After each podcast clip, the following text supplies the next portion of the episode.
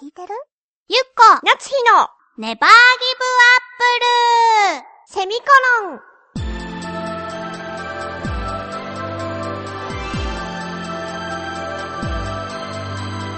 この番組は浦安から世界へ発信。ウェブスタジオチョアヘオ .com の協力でお送りします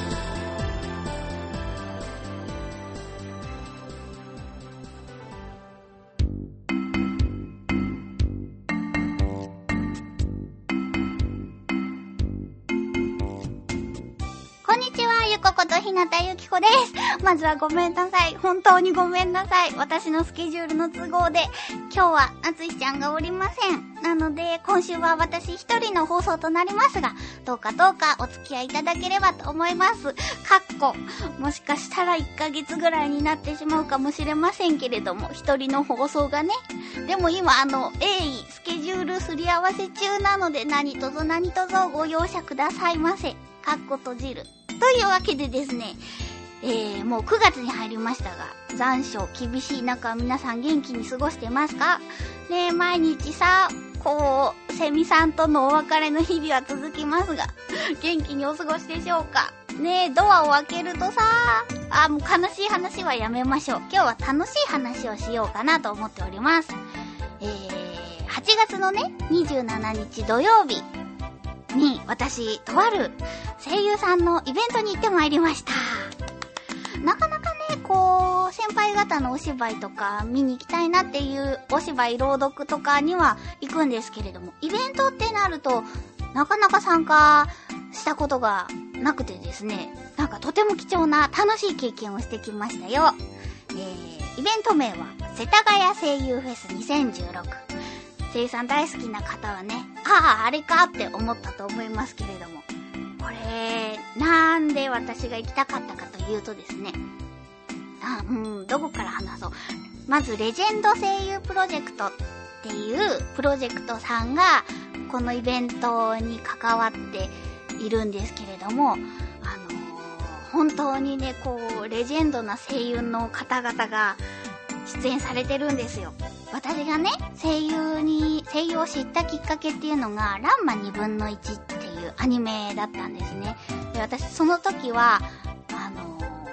福岡にいたんですけれども、福岡のちびっこだったんだけど、テレビの中で起こっていることは全部ね、東京で現実に起こっていることをテレビで放送してるってその時思ってたんです。ちびっこだったからね。そしたら、お隣のお友達がね、な、あの、違うよ、これは声優さんっていう人間が声だけやってるんだよって教えてくれて、で、ガーンって、本当にランマいないんだっていうものすごいショックを受けたんですけれども、と同時に、え、じゃあ声優さんになったら、あの楽しい世界にね、私もあの世界の一人の人間として、そこで生きられるんじゃないのっていうところが、まあこう、私が声優を目指したきっかけではあるんですけれども、このね、その世田谷声優フェスのレジェンド声優の中の方々にね、山口勝平さんと尾形健一さんが、ランマとゲンマが、まず出演されているわけですよ。で、私、その、そこから、高橋留美子先生の作品にハマりまして、で、まあ、当然のごとく、うるせえ奴らにもハマったんですよね。で、その、うるせえ奴らのラムちゃん役の平野文さんと、ダーリン役の古川敏夫さんも、このイベントに出演されていることプラス、尾形さんもね、あの、ダーリンのお父さん役だったし、それプラス、あのー制作会社の、あ、創設者っていうんですかね、創立者。株式会社ピエロさんの布川裕二さんも、今回出演されてるっていうことで、もう、なんて言うんですかな、私の原点、こう、一番初めに憧れてた方々からの声優の話を聞いて、全部吸収して帰りたいと思って、もう、な、これ以上ない、このチャンスを逃すまいと思って、ものすごく意気込んでたんですよ。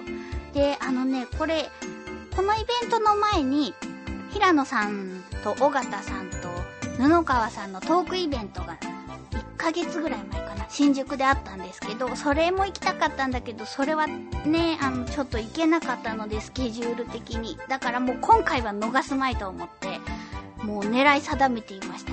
で、これはね、どこであったかというとね、世田谷ものづくり学校っていう、今は使われてない廃校の、が廃校で行われたわけですよ。で、あの、うる星やつらファンの方はさ、やっぱりさ、このメンバーでさ、学校って言うとさ、ちょっとやっぱりビューティフルドリーマーな感じじゃないですか。あの、あのわからない方は調べてください。そして、ビューティフルドリーマー DVD を借りてみるといいと思います。そう、ラムちゃん的にね、ラムちゃん的な話ですけれども。なのでもうなんていうか、これを逃したら、今後ないぐらいの私の中でのレジェンドイベントだったわけですよ。で、4つのね、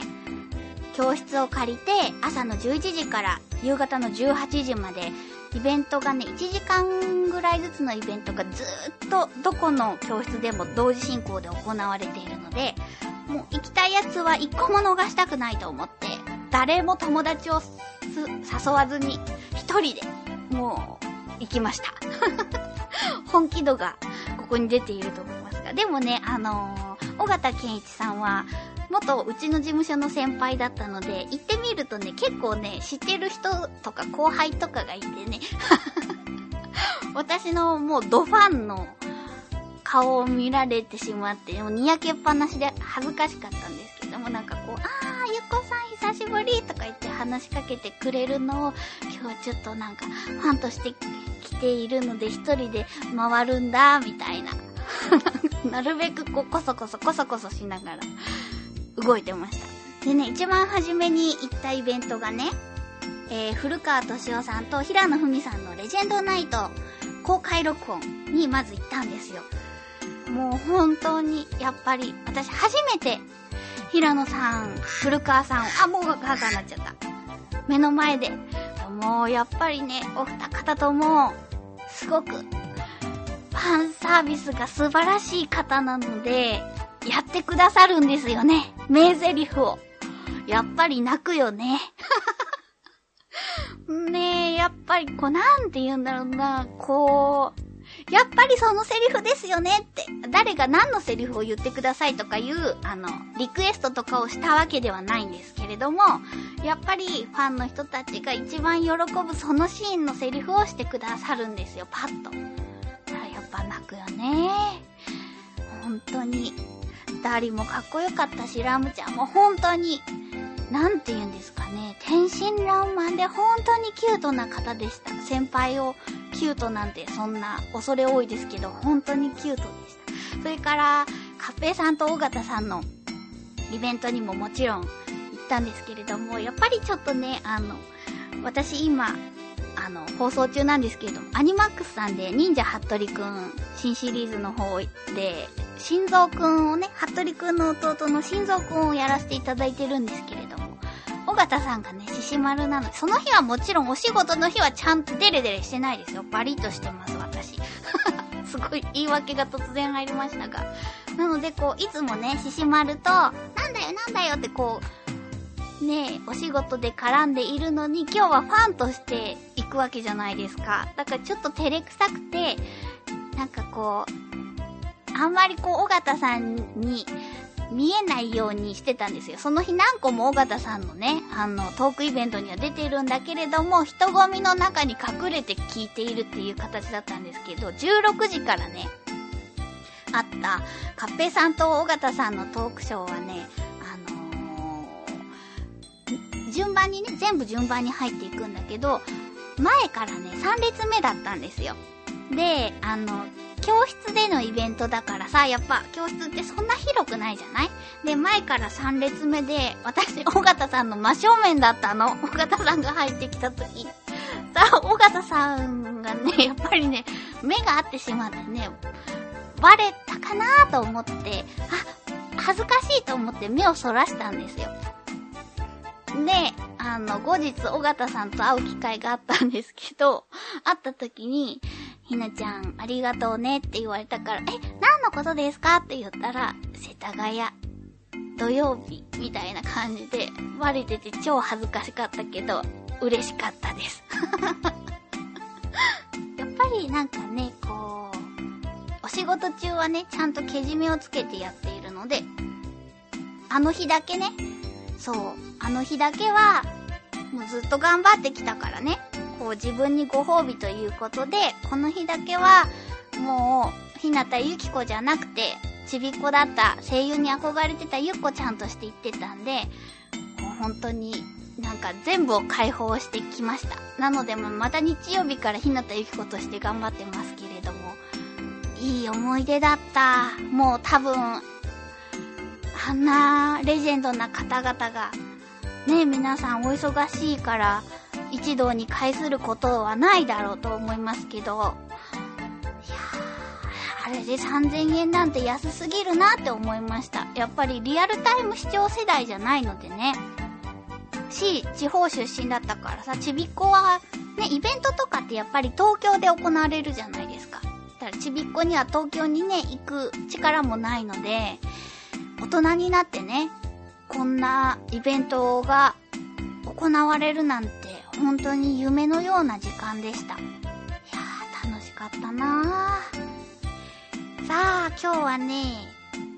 多分ね、今聞いてる人はあれそんなに、まあ12、3分かなっていう感じに感じると思いますが、すごく喋りすぎているので、編集してると思います。あえてね、イベントの中身には触れませんでしたけれども、そこはね、やっぱ、人だけのお楽しみだったということでご了承ください。さてさて、えー、次回のテーマですけれども、嫌いな食べ物を教えてください。理由もつけてください。そこが結構重要だったりします。締め切りは10月7日の金曜日。宛先はちわひよ .com さんの局のメールフォームかもしくはメールアドレス宛てにお願いいたします。メールアドレスは cho aheyo のちょあへよ .com までよろしくお願いいたします。懸命にひらがなで構いませんので、ネギリンゴと書いて送ってください。あの番組名です。局の方が、振り分けをしてくださっているので、ご協力お願いいたします。そう、好きな食べ物はまあ大体美味しいからとか、理由もまあ2回言ってくるかなって思うんだけど、嫌いな食べ物の理由ってちょっとその人独特な感じがして面白かったりするんで、聞いてみたいなと思ってます。というわけで、一人の放送でしたし、ちょっと